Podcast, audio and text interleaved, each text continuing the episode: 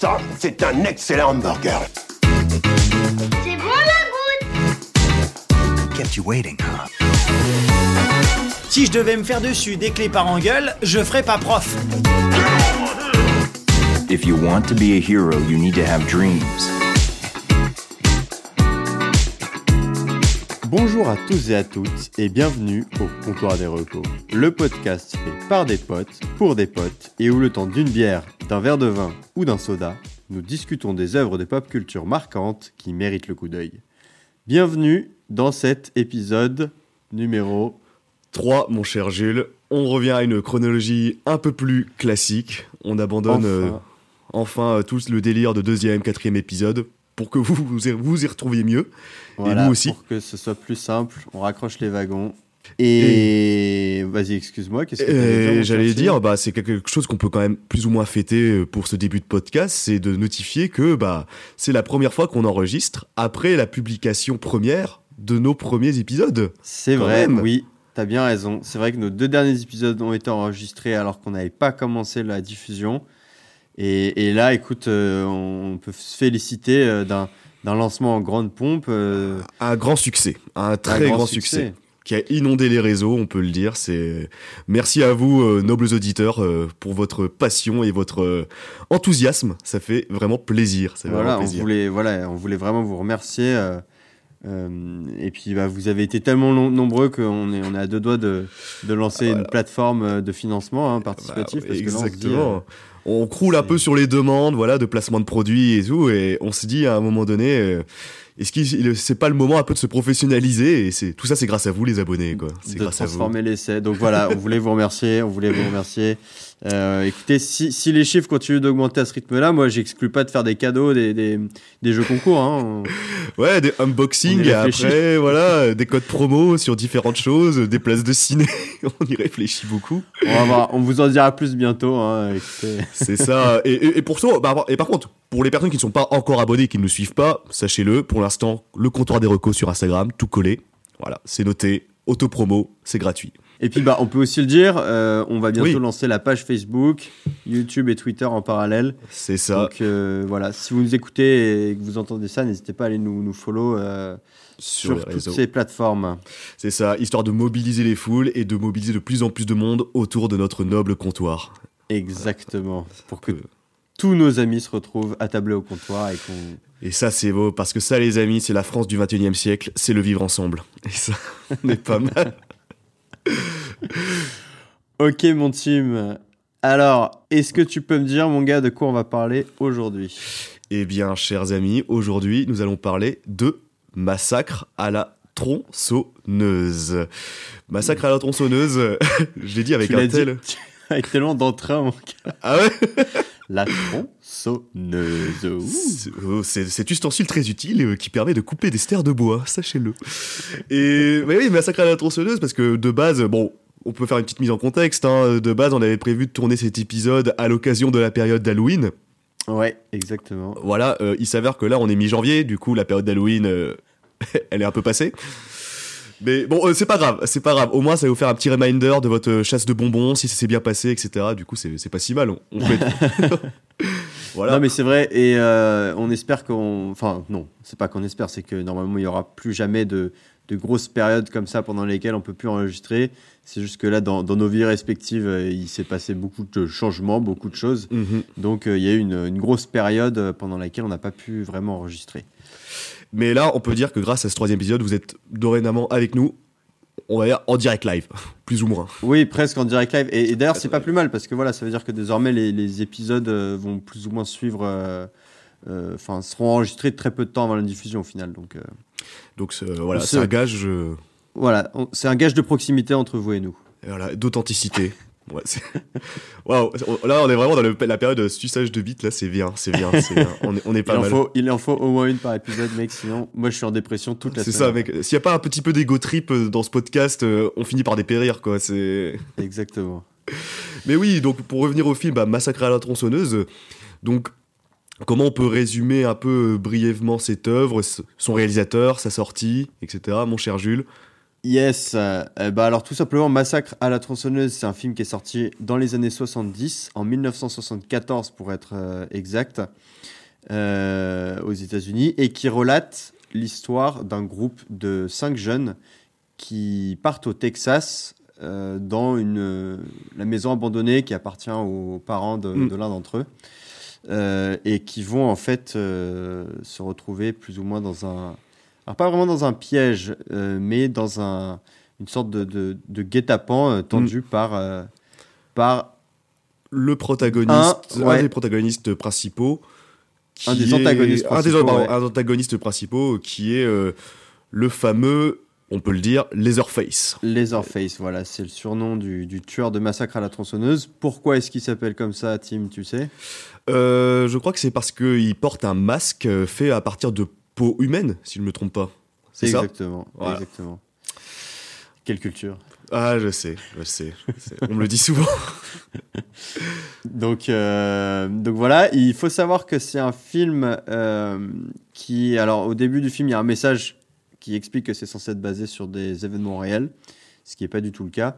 Euh, et c'est un film surtout qui a, à l'international et en France notamment, été censuré pendant très longtemps avant de pouvoir sortir. Euh, parce qu'il est sorti en 74 aux aux États-Unis et je crois que c'est que en 79 qu'il a pu euh, sortir en France.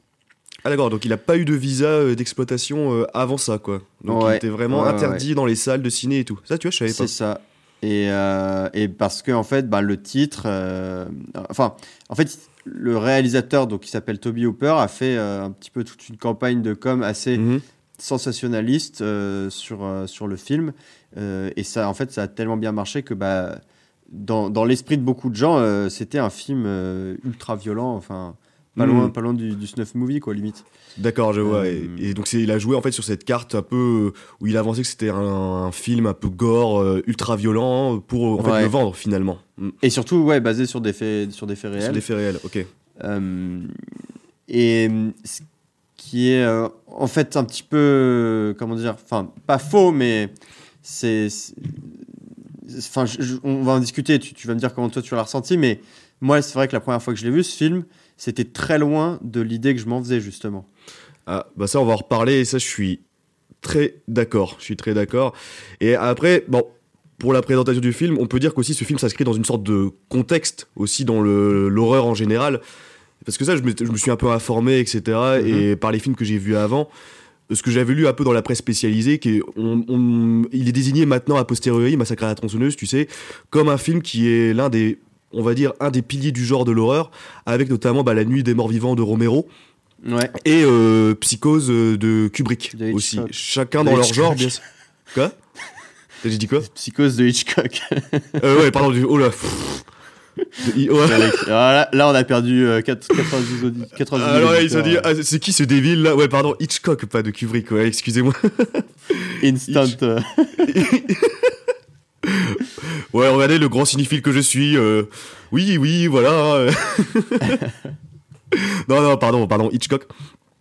Et euh, c'est ça qui est hyper intéressant, c'est que j'avais lu justement que bah, Toby Hooper, pour euh, réaliser ce film, etc., en fait, c'est l'un, je crois, de.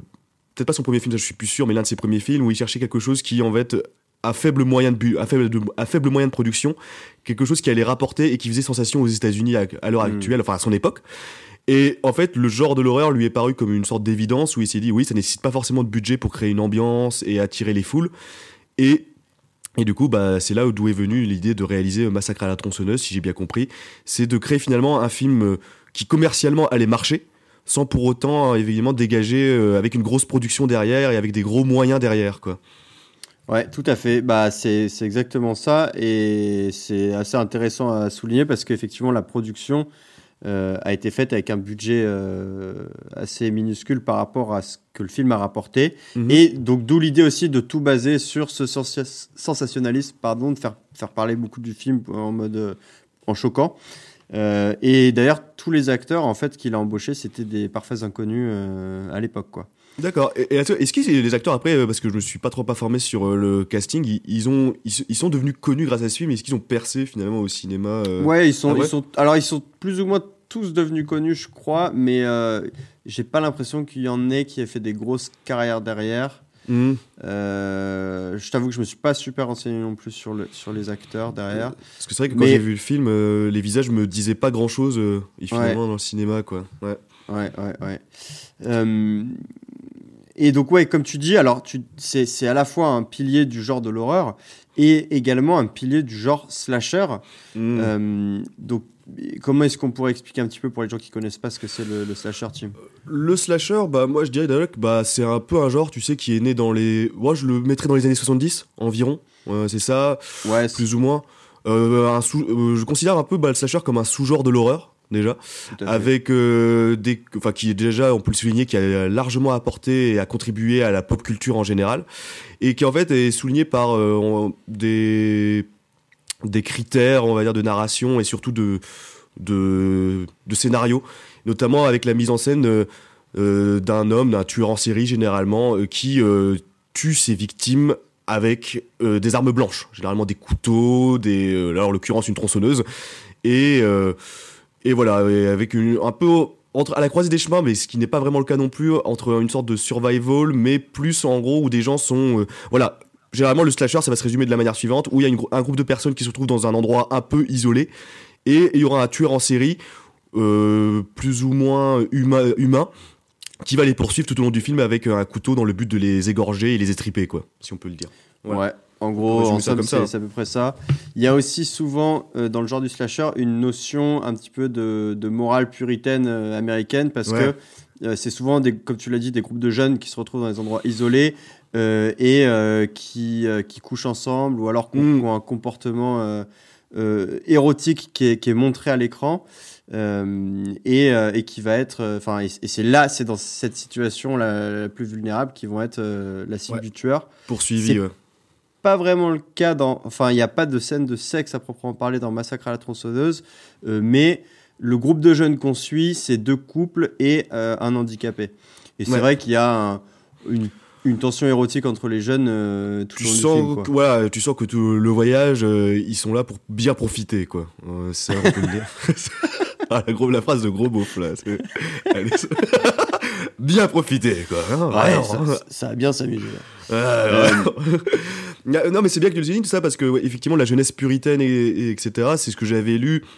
Et ce que j'avais pu constater, bah, notamment avec d'autres slashers qui constituent le pilier, genre notamment bah, Halloween de Carpenter, tu vois, Mm. c'est vraiment derrière en fait le genre du slasher à la base et dans les grandes années du slasher, euh, je dirais, c'est que bah t'as une sorte de critique de la jeunesse américaine des années 70-80 Mm, mm, euh, face voilà à- on va être voilà il y a cette thématique là où la jeunesse est décadente etc et qu'aussi en fait une, la fin du et ça on pourra le revenir revenir dessus en parlant de Massacre à la tronçonneuse c'est aussi une grande critique de la fin du rêve américain et d'une Amérique en fait qui se dévoile de plus en plus sombre et de plus en plus euh, j'allais dire euh, déprimante quoi déprimante Ouais, ouais, ouais. et avec une pulsion de morbidité.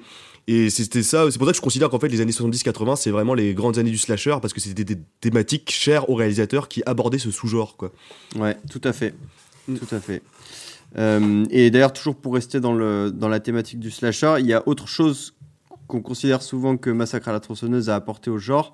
Euh, c'est cette idée que l'antagoniste principal, donc le tueur, Mhm. va être euh, une, une espèce en fait de, de masse informe euh, qui n'a pas de visage parce que justement il porte un masque et donc c'est cette idée qui va être vraiment consacrée par le film Halloween de Carpenter quelques années plus tard. Mais voilà, il y, a- il y a pas mal de personnes qui considèrent que c'est d'abord Massacre à la tronçonneuse qui est un des premiers films à avoir Lancé, euh, euh, montré ça à hmm. l'écran en fait et lancé cette idée-là. Ouais. et ouais et qui a inspiré bah, le, bah, tout le genre en général et même euh, qui a eu beaucoup, enfin qui a inspiré toute une référence de pop culture quoi finalement parce que Ouais. que ce soit dans, le jeu vidéo, dans les jeux vidéo, les séries, et comme à je pense à American, American Horror Story X, etc. On sent qu'il y a une réelle influence de Massacre à la tronçonneuse derrière, quoi.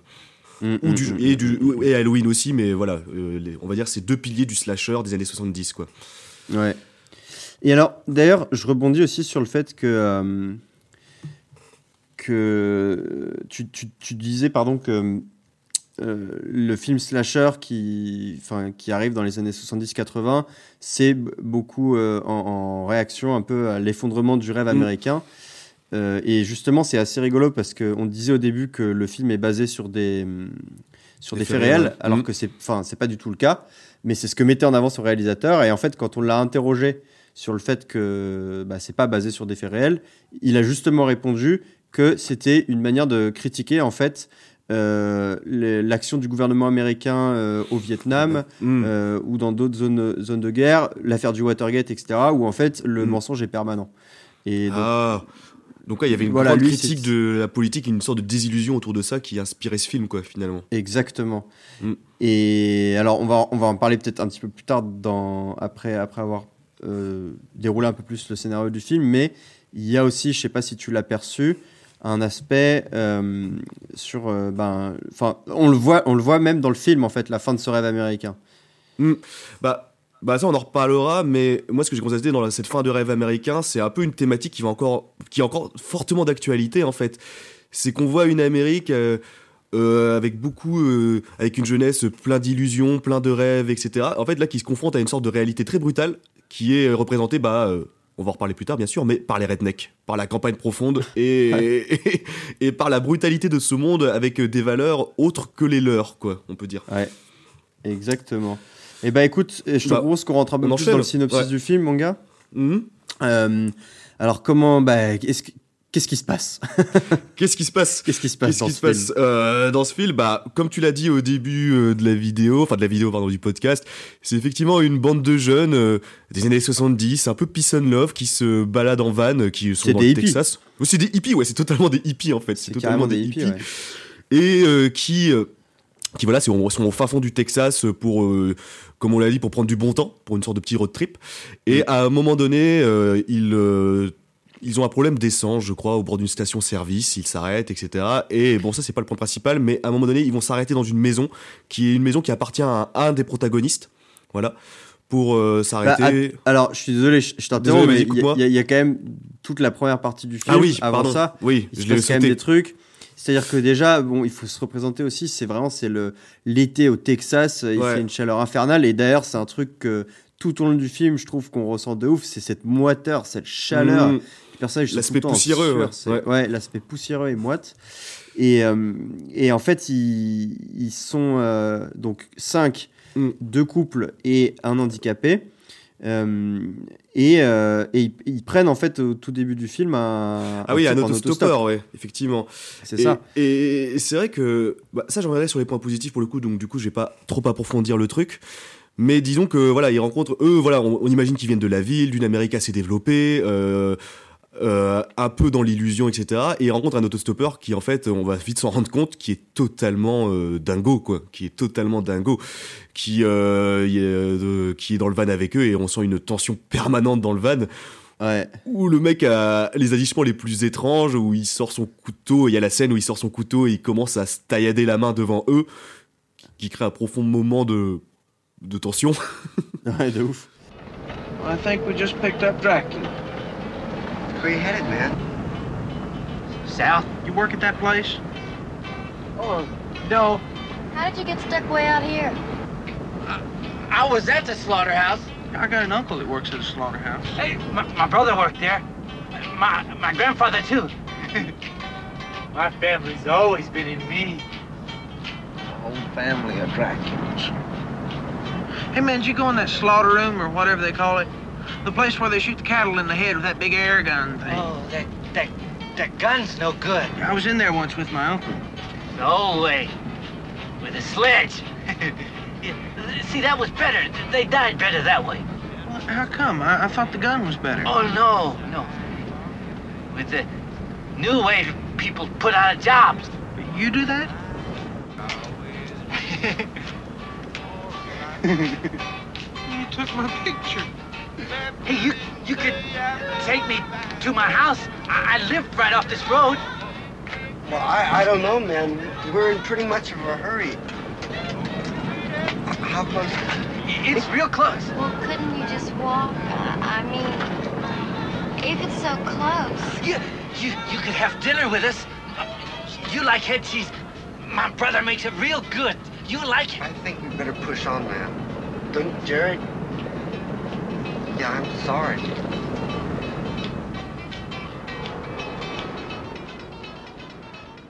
Elle est, elle, est, elle est infernale cette scène, je trouve. hein, franchement. euh, Ah oui, elle, est vraiment. Et là, on sent vraiment, on y reviendra, mais on sent vraiment, on va dire, la rencontre de deux mondes qui, euh, qui s'opposent, quoi, vraiment, qui s'opposent. Et du coup, bah, à la suite de ça, euh, bon, au, au fur et à mesure, bah, à, à un moment donné, l'autostoppeur euh, commence à taillader le bras de la personne euh, handicapée. Voilà. Et là, il, le- il le dégage du van.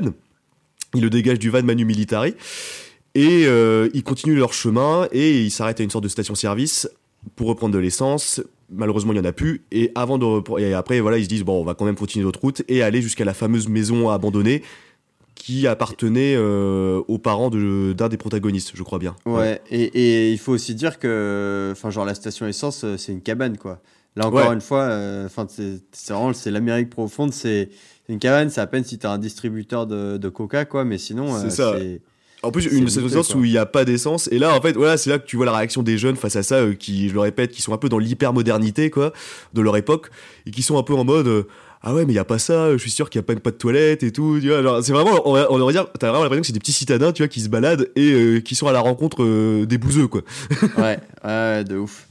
Et, euh, et d'ailleurs, je sais pas si tu as noté, mais c'est assez intéressant. Ils, ils prennent à manger dans la station essence parce que Mm. ils font, un- ils ont un panneau en mode on fait des barbecues et tout, et, et ils prennent, et Oui, ils prennent à ils prennent à bouffer. dedans, ouais. Ils prennent à bouffer dedans. C'est c'est le seul truc qui- qu'ils emportent, quoi. C'est ça. Et après, bah voilà, ils repartent et ils vont dans la fameuse maison abandonnée où ils commencent à prendre du bon temps, à s'éclater, à part la personne handicapée. Mais ça, on y reviendra.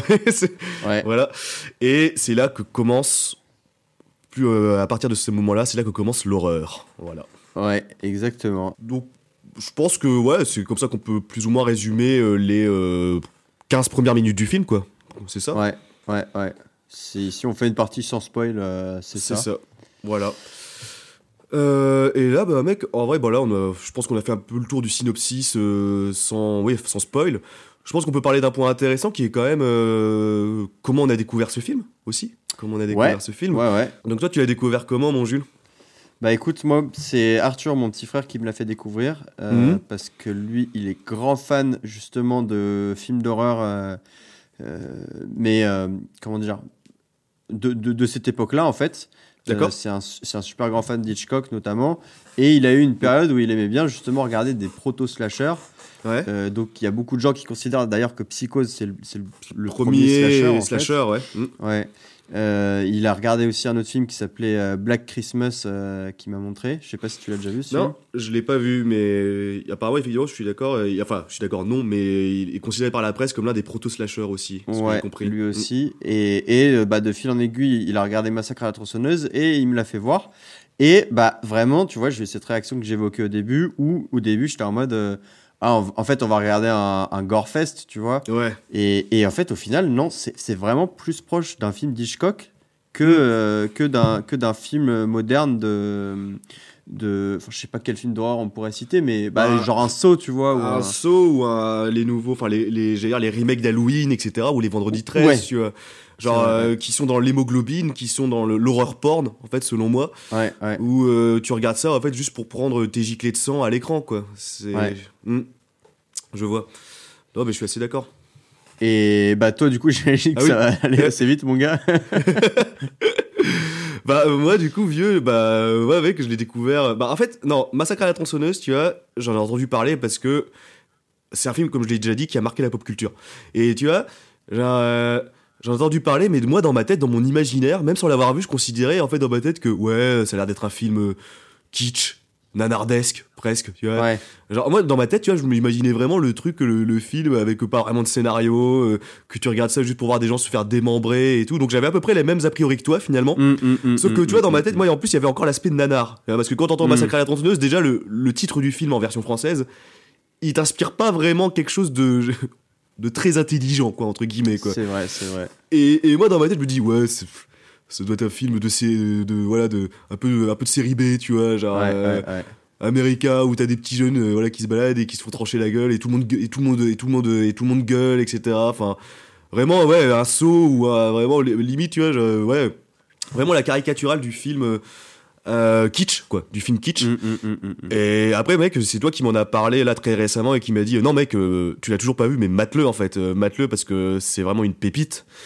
Et effectivement, je l'ai maté et je suis tombé de très haut parce que mon là, bah, je l'ai maté juste hier et mon visionnage là, il était clairement à des kilomètres de l'image que je me faisais de ce film. Ouais. Et, ouais, ouais. et je pense qu'en fait, je crois que j'avais vraiment mec, une image très pervertie de ce film grâce en fait au reboot de toutes les séries actuelles dans les années 2000, tu vois. Et ça, le Bah, problème, c'est que années 2000, tu vois, là, même là plutôt 2010, etc., ou même euh, années 90, tu vois, ils ont fait plein de reboots de Halloween, de Freddy, euh, de Vendredi 13, etc. Bref, Et, de- et de Massacre à la tronçonneuse. de aussi. Massacre à la tronçonneuse. Et genre, euh, bon, cela dit, j'ai pas vu le remake de Massacre à la tronçonneuse, mais en fait, vu que genre, je voyais la critique de la presse en mode c'est des films euh, assez pourris, euh, euh, hyper kitsch, euh, nadardesque, etc., je me suis dit, ah ouais, donc le premier, il doit être un peu comme ça aussi.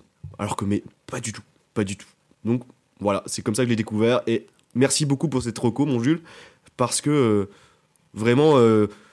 Là, j'ai pu voir, je pense, comme on l'a déjà dit en intro, un des piliers du genre de l'horreur et du sous-genre du slasher.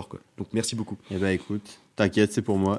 c'est gratuit, c'est Euh, gratuit. Ah mais d'ailleurs, on peut aussi souligner que c'est le premier podcast qu'on fait où l'un de nous deux n'avait pas vu l'œuvre euh, avant, avant qu'on. C'est ça. Enfin, c'est vrai. l'a regardé juste avant, avant qu'on fasse le podcast, quoi. Donc c'est vraiment tout frais. pour toi, Donc là, chers auditeurs, c'est une reco pour vous, mais aussi une reco pour moi. Voilà, et ça, c'est beau.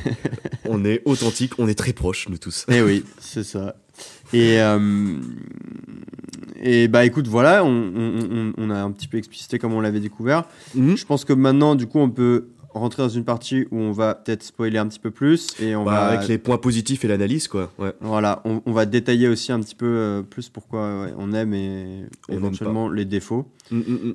Euh, alors, bah, du coup, mon team, t'avais l'air d'être complètement euh, chamboulé par ton visionnage. T'as dit que t'avais un, un regard nouveau. Est-ce que tu peux m'expliquer en quelques points euh, ce qui t'a ce qui t'a chamboulé? Bah, en fait, euh, le grand premier point, vieux, c'est que je trouve qu'en fait, il y a une sorte de décadence du slasher. Et c'est ça qui est assez triste. C'est que les derniers slashers que j'ai vus, c'était soit des remakes d'Halloween. euh, et après, le dernier bon slasher que j'ai vu, bon, c'était il y a maintenant un moment, c'était celui de Wes Craven. C'est- la décadence C'est la déga- Il arrête va plus le monde par un volo. et le dernier slash- bon slasher que j'ai vu et le plus l'un des plus récents, cela dit par rapport au genre, c'était celui de bah, le Scream de Wes Craven que j'avais grandement apprécié quoi.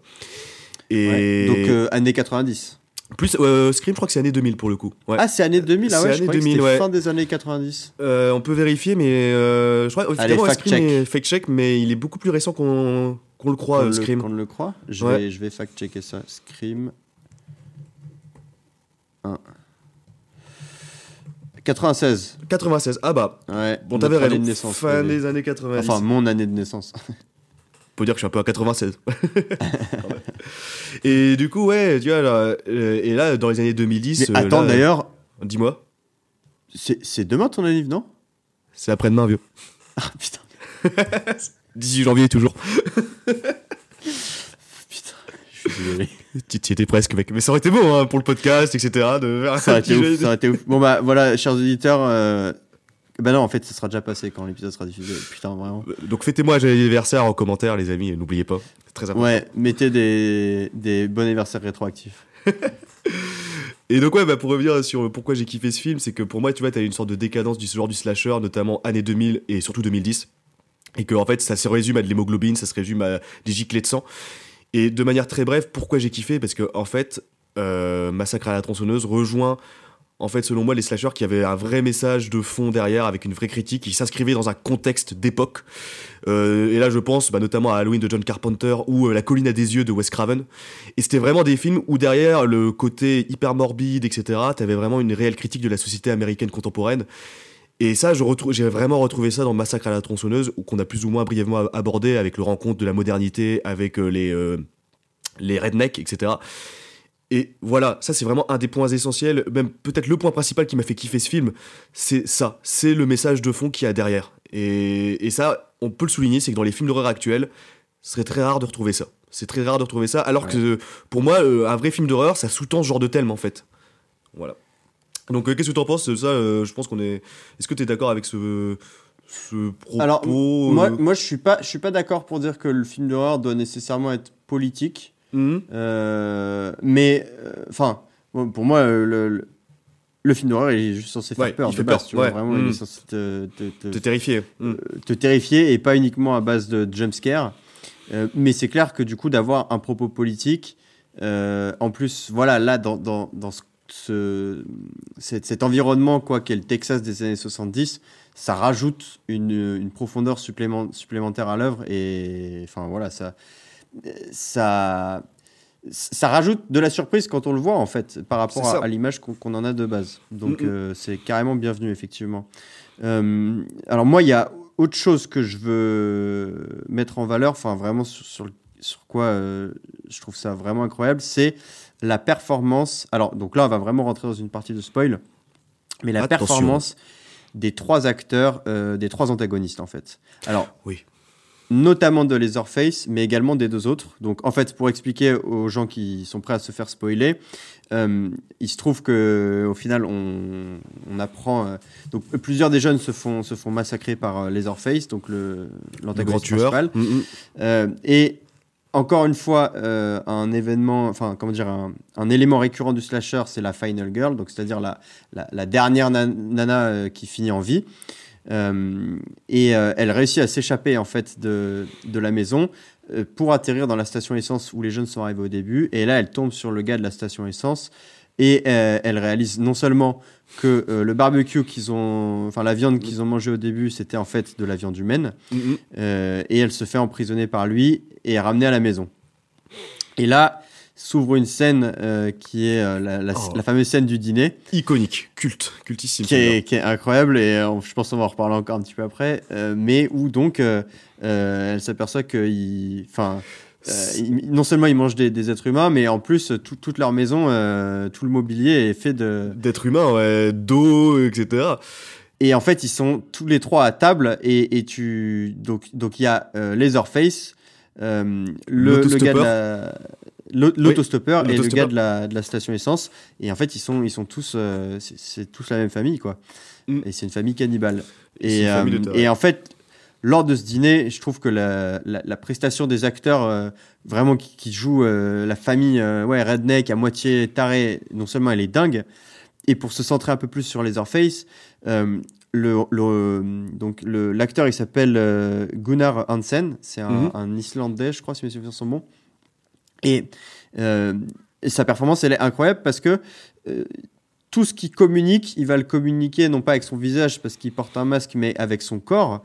Mhm. Et en fait, il, quand il a préparé le rôle et tout, il, il est parti du principe que pour lui, Leatherface, euh, c'était un, en fait un, un- un enfant qui avait des, des- des problèmes euh, mentaux, quoi. Ouais. Et en fait, c'est c'est ce qui fait ressortir, c'est-à-dire que il est massif, il est extrêmement imposant physiquement. euh, et, et en même temps, euh, il, a des mouvements complètement erratiques, Ouais. parfois apeurés en fait, comme s'il était lui-même euh, pris Oui. par surprise. Qu'il avait peur Euh, lui-même de ce ouais. qui arrive, quoi, et des protagonistes. Ouais. Et, et notamment, juste avant la scène du dîner, il y a son père qui, qui fait Oui. deux têtes de moins que lui, mais qui le, Qui le qui bat. avec un, un bâton. Et lui, il, prend, il est complètement apeuré, il se réfugie, etc. Il est, et, et ça rajoute en fait une dimension supplémentaire, je trouve, à ce tueur, qui est pas juste euh, une, une forme surpuissante, Mm, mm. euh, mais, mais qui, qui a cette espèce d'ambivalence quoi, entre être à la fois une brute et en même temps un enfant complètement apeuré. Quoi. Ouais, c'est ça, parce que, et en plus, il faut souligner que ce genre de truc, euh, ce genre de personnage euh, massif euh, qui finalement est beaucoup plus sensible qu'il n'y paraît, enfin, sensible, c'est pas vraiment le mot, mais euh, qui, est, qui a beaucoup plus de faiblesse qu'il n'y paraît. euh, bah ça, en fait, on peut retrouver ce genre de personnage maintenant dans beaucoup de jeux vidéo, films, etc. Et je pense que, bon, je sais pas Ouais, si tu penses à quoi par exemple? Bah moi je pense notamment bah tu sais à euh, typiquement à, à, à Ghostland, tu vois genre à Ghostland où tu vois le grand mec massif etc Oui, qui a un comportement ouais. d'enfant. Ou je pense notamment à certains à un certain jeu d'horreur où en fait généralement bon pas forcément avec la même personnalité où tu vois des grands de grandes personnes massives etc euh, qui sont capables de te décapiter euh, et t'étrangler à main nue tu vois mais qui derrière vont avoir un comportement hyper enfantin. Je pourrais pas te citer comme ça de noms de jeux vidéo qui reprennent ce truc-là euh, à la volée parce que là j'en ai pas en tête. Mais on peut voir quand même que ce genre de psyché dans ce genre de personnage, ça a été vachement repris après par euh, l'ensemble des œuvres de la pop culture. Et, Ouais. et ça c'est quand même, il faut le noter quoi. C'est quand même une, c'est Ouais. quand même une performance indéniable. C'est une performance Ouais, indéniable. Et, euh, et, et, et, et vraiment, et alors, moi, vraiment, la première scène Mhm. où tu vois Leatherface qui apparaît, euh, et, et le, ce coup de marteau, mon pote. Oui. Oh là. Euh, donc en fait, c'est le, le premier meurtre en fait du film. Oui. C'est euh, un des protagonistes qui s'aventure dans la maison euh, de Leatherface et, et de sa famille. Précisons Et, le BG euh, du groupe. Soyez pas trop BG, les amis, si vous voulez pas mourir le- en premier dans, une, dans un film d'horreur. C'est ouf. Et, euh, et, et en fait, euh, Leatherface surgit euh, d'un d'un couloir, et, et ouais. lui assène un coup de marteau. Euh, ouf. Ouais, et en plus, ce que j'ai bien aimé, c'est que euh, je trouve que le sound design, il est assez simple et ça fait juste un. Tu vois, genre. T'as vraiment pas le, t'as vraiment pas genre un truc que tu peux voir maintenant actuellement euh, avec un gros bruit, etc. Qui en fait des caisses. Là, c'est vraiment le coup sourd du marteau qui tape sur le crâne et paf. Et après, en plus, ce qui est impressionnant, c'est qu'après, euh, c'est ça qui fait toute la violence de la scène, c'est que tu vois le mec qui est par terre, qui convulse. Et tu vois que Leatherface le prend et qu'il l'emmène dans une sorte de cave là pour, bah, pour le dépecer.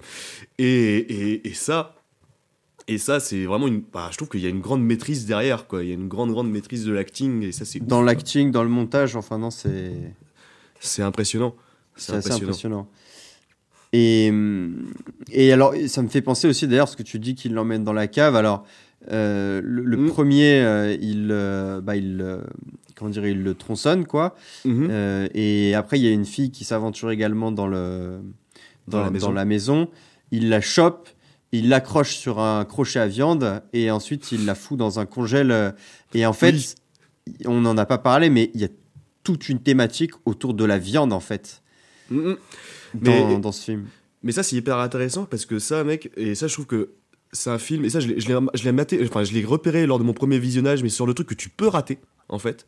C'est qu'au tout début, quand t'as l'autostoppeur, donc qui fait partie de la famille totalement dingo, il dit que son père et toute sa famille travaillent dans un abattoir. Mais qu'ils ont été licenciés, un truc comme ça. Enfin, tu comprends qu'ils ont Ouais, été ouais, licenciés, qu'il y a un truc qui s'est mal passé.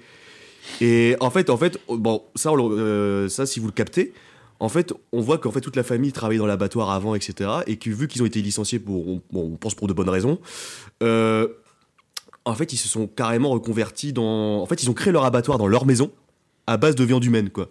D'où toute la thématique de boucherie, etc. Quoi. Et ça, déjà, bah, je, trouve- je trouve ça hyper intéressant comme truc parce que c'est c'est un petit détail que tu vois parce que c'est tout le début du film le fait qu'ils soient, soient dans un abattoir, tu vois. Et, alors, euh, et ça, c'est vraiment un petit détail. Et ça, si tu fais le lien, tu te dis, ah oui.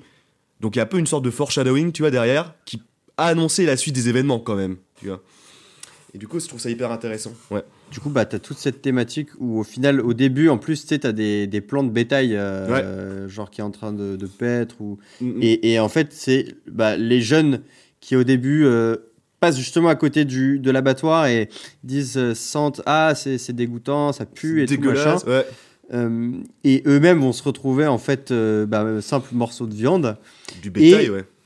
ça met aussi, ça, ça- encore une fois, c'est une nouvelle confrontation entre euh, l'Amérique jeune, moderne, etc., Exactement. euh, urbaine, et euh, la- l'Amérique sale, des campagnes, etc. Euh, et, euh, et, et en fait, ces gens-là, c'est la famille euh, de, de Leatherface, euh, c'est une famille bah, qui est complètement déclassée économiquement, puisqu'il n'y a, il y a plus d'emploi chez eux. Ouais. Et donc, alors c'est pas dit dans le film, est-ce qu'ils sont devenus cannibales par obligation ou par, ch- ou par choix Ça, on le Mm. sait pas vraiment. on, on le sait pas vraiment, mais enfin voilà, en tout cas, il y a toute cette thématique du déclassement économique qui, qui est en filigrane en fait euh, du film, quoi. Bah, et c'est ça, et c'est bien que tu le dises, parce que je vais revenir sur un peu la scène d'intro quand ils sont dans le van, où tu vois effectivement des jeunes, dans, les- comme j'ai déjà dit, en hypermodernité, qui Mm. commencent à parler voilà, du sens du monde, de la situation des animaux de, dans la société, tu vois, genre la, la- la maltraitance animale, euh, de, d'horoscope aussi. Finalement, des thèmes, euh, j'allais dire, euh, bon, entre guillemets, très très bourgeois, voilà, enfin, Ouais, ouais, ouais. ou bien dans la modernité. Et là, en fait, quand ils rencontrent cette famille euh, sanguinaire, sauvage, euh, presque au bord de l'animalité, et qui représente en fait la campagne profonde qui, euh, comme tu l'as dit, en manque de rêve finalement, en manque de rêve et totalement déclassée. Et ben là, voilà, c'est là que tu prends l'ampleur de la rencontre de deux mondes qui s'opposent et euh, et qui est magnifié en fait par le message que le rêve américain est mort et que Tom Sawyer vive l'Amérique quoi, genre qui se passe aussi au Texas, Tom Sawyer, bah c'est fini quoi, c'est fini, c'est plus ça. Bienvenue dans l'Amérique crasse, bienvenue dans un monde que vous ne voulez sans doute pas. Et bienvenue aussi dans une Amérique qui ne se comprend pas aussi. Et ça, enfin, le message politique, je trouve génial derrière. C'est pour ça, enfin, je trouve que le message politique derrière est génial, notamment dans, le- enfin, dans le contexte, dans le, dans le contexte euh, et la manière dont le film a été produit, quoi. Ah ouais, c'est c'est ouf. Et alors, toi, t'as d'autres points positifs, mon team, euh, qui te viennent en tête? Alors moi, il y a un autre point positif que j'adore, c'est en fait, il y a beaucoup parce que voilà, un truc qu'il faut préciser, c'est que euh, ce que j'ai compris, c'est que quand le film est sorti, il y a eu beaucoup d'évanouissements dans les salles, etc. Ah ouais, sérieux? Je savais Ouais, pas. Ce que j'avais lu, etc. Et en fait, ce film a été connu, à ce que j'ai compris aussi, pour beaucoup de mauvaises raisons. Dans le sens où, notamment, bah, tu l'as dit, ça censure en France, etc. Et euh, c'est pour, et c'est pour ça qu'en fait, ça rejoint l'image que j'avais de ce film, que c'était un film ultra gore, etc. Quoi. Et, et en fait, je me rends compte que ce film a été connu et euh, a été porté à ma connaissance pour de mauvaises raisons. Parce qu'en fait, le gore, c'est pas un film gore. C'est clairement pas un film gore. Euh, genre, parce que, en fait, beaucoup, j'ai trouvé de scènes, tu sais, de violence, etc., euh, sont hors champ. En fait, notamment Ouais. à un moment donné, quand il découpe le premier mec qu'il a tué avec la tronçonneuse, tu vois la tronçonneuse, le bruit de la tronçonneuse qui est insupportable, sauf qu'il le montre pas. Il ne le montre pas. C'est un peu à Ouais. côté où tu vois la tronçonneuse qui fait zon, zon, zon, etc. Le... le retour des onomatopées. Euh... la tronçonneuse qui fait. Et, voilà, et tu vois le Laserface qui est en train de faire sa découpe, sauf que tu ne vois pas le cadavre qui se fait découper. Tu ne verras jamais le corps se faire découper et tu ne verras jamais, j'allais dire, de scène euh, insupportable au regard. C'est ça que j'allais dire. quoi. Mm. Et C'est pour ça que j'ai bien aimé. C'est Pour moi, c'est un des grands points positifs, c'est l'utilisation du hors-champ, euh, où il suggère vraiment la scène et euh, tout en gardant, euh, tout en n'enlevant pas de la violence. Tu vois. Et, et ça, j'applaudis ça parce que. Oui. Et, et d'ailleurs, pour rebondir sur ça, ça s'appelle Massacre à la tronçonneuse, mais en fait, est-ce qu'il y a. Oui, il y a un- en fait, je crois qu'il y a un seul meurtre à la tronçonneuse hein, dans le film. Euh, oui, c'est la, la personne handicapée qui est Ouais. tu- véritablement tuée par la tronçonneuse. Sinon, le Ouais. reste, euh, non, en fait. Donc, en fait, même le, le titre du film est mensonger un petit peu quand. Ouais, ouais, ouais, ouais. Mais euh, ouais, voilà, c'est vraiment le point positif que j'en garde, c'est ça. Et aussi, bah là, mec, on a parlé de la scène du repas qui est iconique. Et je pense qu'on peut vraiment parler de. Enfin, on peut dire, je pense qu'on sera d'accord de dire que cette scène du repas est, en termes de, de mise en scène, etc., est un point positif en, en elle-même, quoi. En elle-même. Alors, ouais. Euh, J'allais te demander aussi ta, ta scène la plus marquante, mais est-ce qu'on est tous les deux d'accord pour dire que c'est la scène du repas? On est tous les deux d'accord. Tous les deux d'accord, mec. Elle est incroyable, cette séquence. Incroyable, incroyable. Euh, et mec, cette scène, enfin, l'utilisation, tu vois, de la- le- le- genre de- tu vois, du, du tremblement un peu vertical, de la saccade, euh, des plans un peu décadrés, des zooms pour représenter la folie, la détresse chez la, la, bah, la- la final girl, tu vois? Mm. Enfin, mec, incroyable. Enfin, c'est, c'est- je trouve Ouais, que c'est un ouais, bijou, ouais, une pépite du cinéma, ça. Et c'est puis, et ouf. puis, et puis le, les, bah, les cris des trois acteurs qui sont Oui. complètement hystériques, euh, qui sont entre, euh, ils sont morts de rire, mais en même temps ils s'engueulent. euh, enfin, tu sens vraiment, mais la folie complète en fait, quoi, de cette C'est maison. euh. Et c'est et ouais, c'est vraiment c'est une hystérie ambiante, enfin vraiment globale et c'est c'est magnifié par le montage et par euh, les plans quoi, et par l'acting et surtout par l'acting.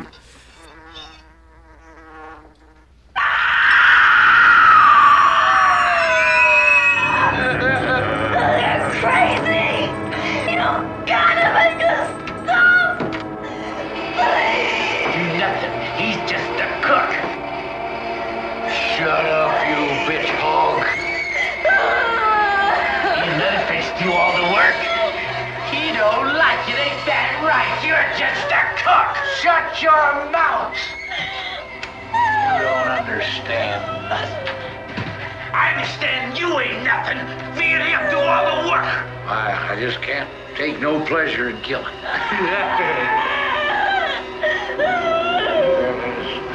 Just some things you gotta do. Don't mean you have to like it. Please.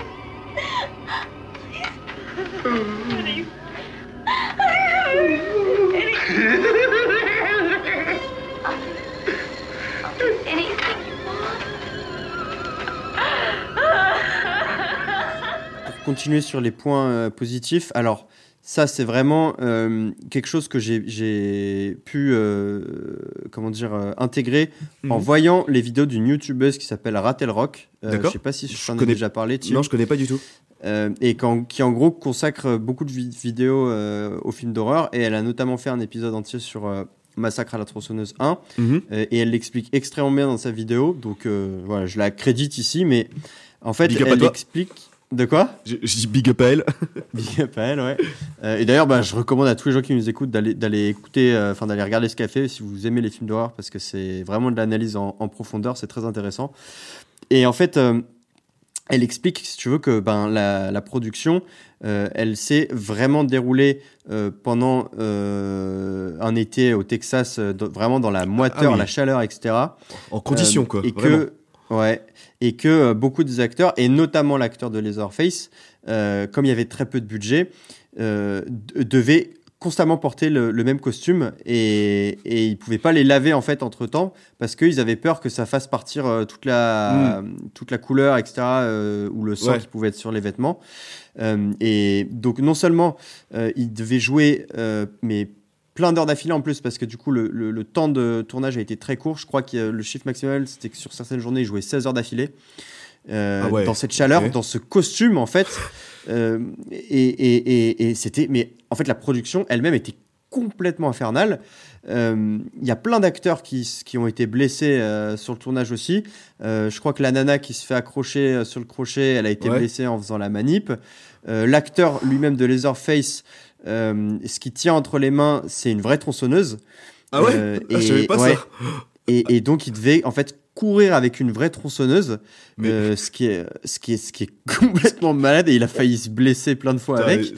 Euh, et la fameuse scène du repas pour y revenir. Euh, et ben en fait ils ont mis genre super longtemps à la tourner et ils étouffaient tous dans leurs costumes et donc en fait cette espèce de folie que tu vois à l'écran elle est non seulement provoquée effectivement par leur acting mais aussi si tu veux par la situation euh, qui fait qu'ils étaient tous mentalement à bout de nerfs en fait Ah, donc en fait, elle est presque, authentique, le- leur folie, quoi. oui, c'est- quasiment authentique, oui.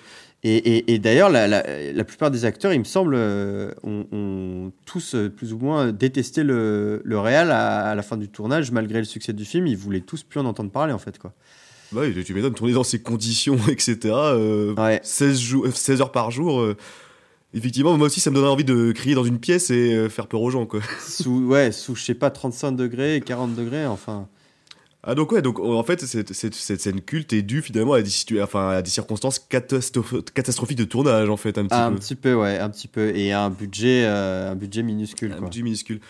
Mais et, et mec, bah c'est ça, bah bon, bah on va pas dire merci à la, à la prod désastreuse, mais merci pour cette scène de cinéma quand même, parce que Ouais, ouais, ouais. est-ce que et ça mec, ça j'ai remarqué, bon, je veux dire là c'est, je vais faire un peu peut-être un parallèle un peu foireux. Mais mec, cette, euh, je pense qu'il y a une réelle influence, notamment vu qu'on y a joué tous les deux, c'est hyper intéressant. Resident Mm. Evil 7, la scène du repas. Bah, mon gars, évidemment qu'il faut en parler. On peut en parler un petit peu. Là, le, bah, euh, merci parce que là, je pense qu'on peut faire. Elle y fait directement un écho en fait. hein, C'est C'est incroyable. exactement ça. C'est exactement incroyable. ça. Euh, alors, bah, déjà, enfin voilà, Mm. déjà tu parlais tout à l'heure de Ghostland et, et du personnage du Ouais. De l'enfant, massif, là, ouais, ouais. de l'en- de l'enfant massif, ouais. Euh, Enfin, on peut dire d'une manière générale que c'est clair que Massacre à la tronçonneuse a infusé dans la culture populaire euh, actuelle. Mm. Euh, Il y a énormément de choses qui sont inspirées en fait de, de ce film, quoi. Euh, et Resident Evil 7 en est peut-être le meilleur exemple. Bah, alors, oui.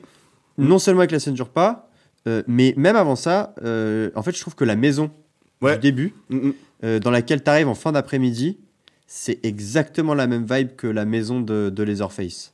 Bah oui, les vieilles maisons en bois un peu post-colonial, enfin non, un peu enfin post-Amérique coloniale, on peut dire. euh, en blanche, etc. Un peu dé- hyper délabré, hyper délabré. Complètement ça délabré. fait vraiment écho à ça. Et aussi, bah, même en fait, au terme des personnages, euh, dans Resident Evil 7, pour, pour mettre un peu le contexte, bon, on va sans doute le traiter aussi jeu parce qu'il le mérite, mais les personnages, les antagonistes principaux, c'est aussi une famille de, de rednecks d'Amérique du Sud, des Bayous. Et en fait, il y a une fameuse scène au tout début du jeu où le personnage qu'on incarne se retrouve à table avec les quatre membres de cette famille. Et là, pareil, il se dégage une ambiance de folie furieuse où les gens sont entre les, les antagonistes sont entre l'hystérie, la colère et euh, le rire. Et, après avoir vu Massacre à la tronçonneuse et vu qu'on a joué au jeu, je me suis dit ah oui bah là c'est clairement un hommage appuyé quoi. C'est une, inspiration directe quoi. Mais c'est fabuleux. Je trouve que c'est fabuleux. Ouais, tout Mm. à fait. Donc, euh, bah, voilà, rien que pour, rien que pour euh, arriver à, à déceler ces, ces, ces références dans, dans les œuvres de pop culture actuelles, euh, on, peut, on peut vous encourager à regarder Massacre Mm. à la tronçonneuse. Premier du nom, parce que Euh, ouais. justement, si tu regardes les vidéos de Rattle Rock, apparemment, après, c'est que ça devient quand même bien de la merde. hein. Ah bah, comme beaucoup de malheureusement de remakes euh, euh, des grands piliers euh, qu'ont fait le slasher et le genre d'horreur quoi. C'est euh, Ouais, ouais, ouais. Euh, en fait, bon, bon, bon, on va pas. Là, c'est un peu la- le point analyse et un peu crève-cœur, mais euh, je trouve vieux que c'est vraiment dommage que ce genre ait connu une telle déliquescence au fil des années. Quoi. Je, suis, je suis un peu en mode.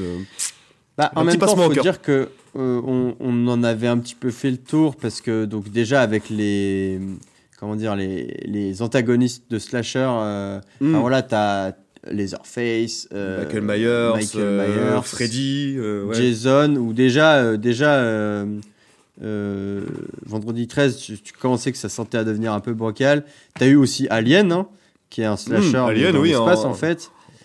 Donc au bout d'un moment, tu sens qu'on a un peu fait le tour de la formule et qu'il faut aller chercher euh, du, du neuf pour ramener les spectateurs ailleurs. Ouais. Euh, et c'est là effectivement où ça commence à où ça commence un peu à s'épuiser malheureusement. Ouais.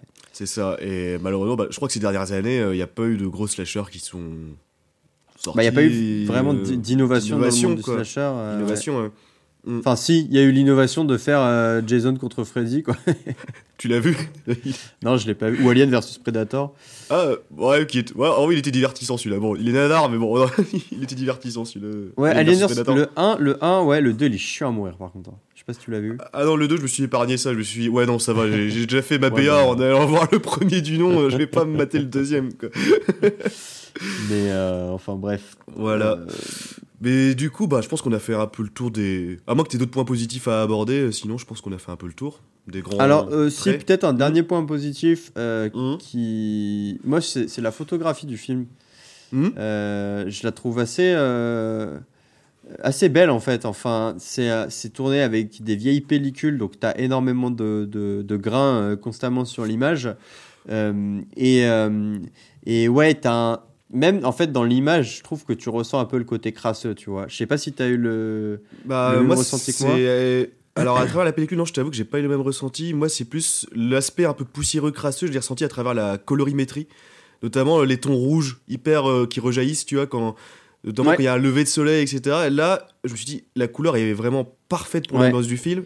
Parce que tu as vraiment l'aspect poussiéreux qui en ressort. Ouais. Et Et, et les couleurs sont très brutes, très, assez saturées, et donc Mm. tu as vraiment un, un côté, euh, ouais, c'est très marqué quoi.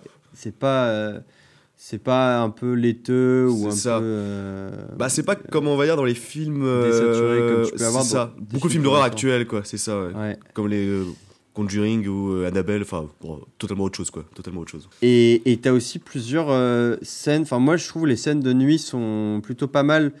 euh, parce que. Enfin, notamment toutes les scènes où, où tu as des éclairages avec les phares de la voiture, tu vois, Mm. ou avec les, les lumières de la maison quand la. La, la Final Girl se fait poursuivre par Leatherface. euh, Oui. Et enfin, je les trouve assez, assez bien gérés, assez esthétiques. Euh, sachant qu'en plus, c'était encore plus galère avec euh, ce genre de caméra de, de pouvoir filmer de nuit. Je trouve qu'ils s'en sont vraiment Mm. bien sortis. Euh, et il y a notamment un plan qu'on voit à deux, trois reprises quand la Final Girl, Girl se fait courser par Leatherface. Que là, en le revoyant, je me suis dit, putain, ils sont vraiment bien faits ces plans. C'est parce qu'en fait, euh, c'est filmé avec un, un téléobjectif, donc un, objectif qui zoome assez loin, si tu veux, et Mhm. qui a tendance à, à grossir les, les proportions et à réduire les distances entre les choses. Et en fait, on la voit deux faces euh, courir donc vers la caméra et se faire courser par Leatherface. Et en fait, ça donne à la fois l'impression que Leatherface est très proche d'elle et en Mhm. même temps qu'il est vraiment massif en fait derrière elle, tu vois. Ah, et je et vois, donc, ça, ça renforce l'impression que ce truc, il fait, il fait une Il quoi. deux mètres, quoi, ouais. Cette immensité, Ah ouais. quoi. Et, et je me suis dit, putain, ouais, c'est. Ça te, waouh, ça te fait ressentir la pression Ça- du, de la ça course te prend au trip, ouais, ça te prend au trip. Donc euh, voilà, il y a, il y a plusieurs bonnes idées de mise en scène comme ça. La, la déco de la maison La aussi, elle est. Avec les est etc. euh, Et non, c'est vrai que la, la- la déco de la maison. Et en plus, et en plus c'est ça qui me choque, c'est que par rapport à ce genre de film qui utilise euh, bah, zéro effet spéciaux en fait, Mm. zéro effet spéciaux, c'est quand je trouve que en règle générale, il a, il a, je là, il date quand même des années 70, faut le rappeler. et Il, il, il a pas vraiment vieilli, je trouve. Euh, Il a pas vieilli du tout, ouais. il a pas vraiment vieilli et ça je trouve ça assez dingue quoi Et- parce que parfois il y a des vieux films quand tu les remates t'es un peu en mode ok euh, ouf euh, au niveau des mirettes ça fait un peu mal quoi Ouais. Euh, lui c'est pas du tout le cas j'ai maté ça j'étais en mode ok euh, ça pourrait ressortir là maintenant ça passerait ça passerait vraiment Totalement. encore très très bien Totalement, ouais. Et, hum, Et autre petit détail aussi, c'est que bah, tous les os du film euh, et une partie du sang qu'on voit aussi à l'écran, c'est du, du vrai, des, des- des vrais trucs. Parce Ah ouais qu'en fait, ils sont, bah, encore une fois, pour des raisons de production, enfin de budget, ils sont allés faire le tour des abattoirs euh, de la région pour récupérer euh, du sang et, et des os. Quoi. Ah, donc ouais, par rapport même au, thème- même au thème du film, euh, vraiment Ouais. authentique, quoi. C'est... Donc, Ah tu t'imagines, mec, être acteur, te taper 16 heures de tournage par jour et te faire asperger par du vrai sang, ça devait puer la mort en plus. euh. Ah oui, voilà, mec, je pense que effectivement, euh, je deviens, euh, je deviens un peu taré. Hein. Tu me Ouais. demandes de tourner 16 heures comme ça, à, reprendre des, à refaire des prises, et, et en plus, jouer les orphées avec la tronçonneuse à la main, à courir, mec, euh, je pète un câble. Je pense que Ouais, ouais, ouais. à la fin, je deviens le tueur, quoi. Les- Véritable- véritablement. Donc Bon, bah, euh, voilà. D- dernier point que je voulais Dernier aborder point, aussi, euh, le donc dans le message de début, comme quoi c'est inspiré d'événements réels, euh, Mhm. donc c'est évidemment faux, mais il y a quand même une petite nuance, euh, c'est que c'est quand même donc tout ce truc de la baraque fait à partir d'ossements euh, et, et de membres de, de chair humaine, euh, c'est quand même inspiré d'un fait réel. Ah ouais? Je sais pas si tu avais déjà entendu parler de ça. C'est euh, en fait un. Alors, c'est aussi. Ce... Donc, c'est un tueur en série Mhm. qui s'appelle Ed Gein. Ed Guy, non, je le connaissais Attends, pas. je retourne voir sur. Ouais, c'est ça, c'est Ed Gein. euh, qui est en fait un type qui a tué et volé des cadavres. et en fait, bah, justement, quand, les, quand les policiers sont arrivés euh, dans sa maison euh, pour enquêter, ils se sont aperçus que une grande partie de son mobilier était fait d'os et de chair humaine. Euh, et par exemple, je crois que l'exemple le plus qui me revient le plus en tête, c'était des bah, les abat-jours des lampes euh, étaient Mhm. faits en chair humaine en fait, tu vois. En Ah peau. oui. euh, ouais. Donc c'est vraiment, finalement, on peut dire que c'est quand même inspiré du, de faits réels. euh. Donc sur cet aspect-là, cet c'était une, affaire qui, il me semble, ça avait aussi inspiré Hitchcock justement, Mhm. parce que la découverte, attends, je regarde, ça a eu lieu, euh, ouais, c'était dans les années 50, ouais, D'accord, ok. ouais, c'est ça. Eh bah, ouais.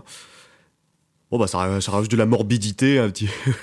Donc ça rajoute Au effectivement film. un petit peu de mo- morbidité, euh, mais voilà, c'était juste, il fallait, il fallait en parler fallait euh, parce que on est aussi un podcast euh, proche des faits, proche du réel, et voilà, on veut s'assurer voilà. que nos éditeurs aient accès à des informations de qualité. Exactement. Le vrai média, c'est nous.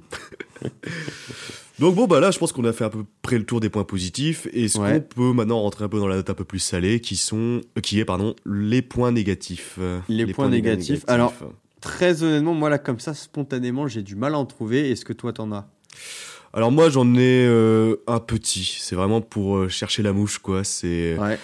En fait, il y a certaines scènes, notamment où euh, il y a une scène où tu as le mec de la station-service qui est en train de taper euh, la last girl, la final girl, Ouais, ouais. euh, qui essaie de, de l'emmener chez lui, etc., enfin de l'emprisonner. À un moment donné, il prend un balai et il essaie de taper dessus. Et bon, on comprend que voilà, avec la prod, etc., c'était pas forcément évident. Mais tu vois, on sent pas la violence des coups et du coup, ça fait un petit peu genre. Un peu, un peu dessin animé où il tape dessus, ça fait pic, pic, pic comme ça, tu vois. Et euh, là, on sent pas vraiment la violence du truc, on sent pas vraiment la violence de la scène à ce niveau-là, au niveau de l'impact des coups, etc. Et t'as un peu l'impression que la fille euh, s'étale par terre euh, pour pas grand-chose, quoi. C'est vraiment, en fait, il y a certaines scènes de, de, tu sais, quand ils se battent ou de corps à corps, que j'ai trouvé effectivement légèrement kitsch. Mais encore, je le répète, hein, c'est pas vraiment, c'est vraiment le seul point que je trouve à redire sur ça. Euh, mais sinon, en fait, j'ai pas vraiment de point négatif à énoncer, quoi. Il y en a vraiment alors, pas. c'est marrant que tu dises ça parce que moi, je l'ai pas pris du tout comme ça, la scène où Ah ouais euh, il, la, il la tape avec le balai. Euh, mais plutôt, en fait, je pense que c'était fait exprès pour souligner le contraste de puissance. En fait, elle vient de se faire courser par Laserface, qui est une brute. Mhm. Et en fait, elle est dans un tel état psychologique de faiblesse que, objectivement, elle pourrait tout à fait se débattre face à ce mec. Euh, mais juste en lui foutant des, des petits coups de balai alors qu'il y a un couteau juste, juste à côté, il arrive à la coucher en fait tellement elle est, euh, elle est, Ah, elle est elle est apeurée en fait. Mm, mm. Et, et ça, ça montre aussi le contraste de puissance qu'il y a entre Laserface brute épaisse et son père, euh, voilà, qui tape juste avec un pauvre balai, mais derrière qui, qui, qui engueule Laserface euh, Mm. et, et- et le domine psychologiquement en fait quoi. Ah ouais, je vois. Ouais, je l'avais, je l'avais vraiment pas analysé comme ça, tu vois, vieux. C'est vrai Moi, que moi, je m'étais. C'est vrai que moi, tu vois, je m'étais resté là-dessus et j'étais juste resté sur la scène et je me disais, ouais, là, j'y. Enfin, j'y crois moyen, quoi. Tu vois, c'était vraiment la. le- Là, on va dire, à chaud, ce qui m'a ce qui m'avait euh, sauté à la gueule quoi. Mais effectivement, Mm. cette analyse est, est très pertinente quoi, très très pertinente. Merci. Euh, je t'en prie. Euh, je dirais le. Tu, me- tu me donneras une petite gommette euh, avec un sourire à la fin. Et tu as un sourire, voilà. un bon point. Euh, le seul petit défaut, effectivement, en termes de, de mise en scène, c'était à la toute fin, quand Leatherface se tronçonne lui-même une partie de la jambe. Mm. Euh, c'est vrai que ça, c'était moyennement bien fait, enfin, dans le sens où on le voit tomber. Et là, d'un coup, il est Oui. vraiment juste sur le sol, allongé, et la tronçonneuse tombe sur lui. Enfin, tu te dis, c'est un peu bizarre la manière dont c'est Bizarre, tourné. ouais. Bah, c'est justement ça, mec, Euh, euh, ça me fait penser. Bah, c'est pour ça que je suis la scène au balai à ça. C'est qu'à un moment donné, t'as. Bon, à la toute fin, il y a un mec qui aide la jeune femme à s'en sortir, enfin, vite fait. Et en gros, il balance quelque chose à la gueule de Leatherface. Et genre, j'ai trouvé que Oui, entre voilà, l'intensité du lancer et euh, le mec qui s'effondre d'un coup alors que c'est une grosse masse, je suis en mode. Euh. Oui, enfin. C'est bizarre, quoi. Ouais. Là, là, pour le coup, j'y croyais moyen, quoi, tu vois. Il y a, voilà, ce serait du coup peut-être juste la seule séquence. euh, Après, bon, si tu pars du principe qu'effectivement il est tourné avec une vraie tronçonneuse, c'est aussi euh, compréhensible que tu vois, ils, Ouais. ils aient moins de flexibilité sur la manière C'est de. ça. Le mec allait pas lui balancer ça. une vraie boule de pétanque dans la tronche pour euh, qu'il s'étale par terre, quoi. C'est sûr. Ouais. Ouais, Mais bon, euh, après, c'est vraiment là, c'est faire du chichi parce que en soi, le film, je lui trouve au final bon, très peu de défauts, quoi.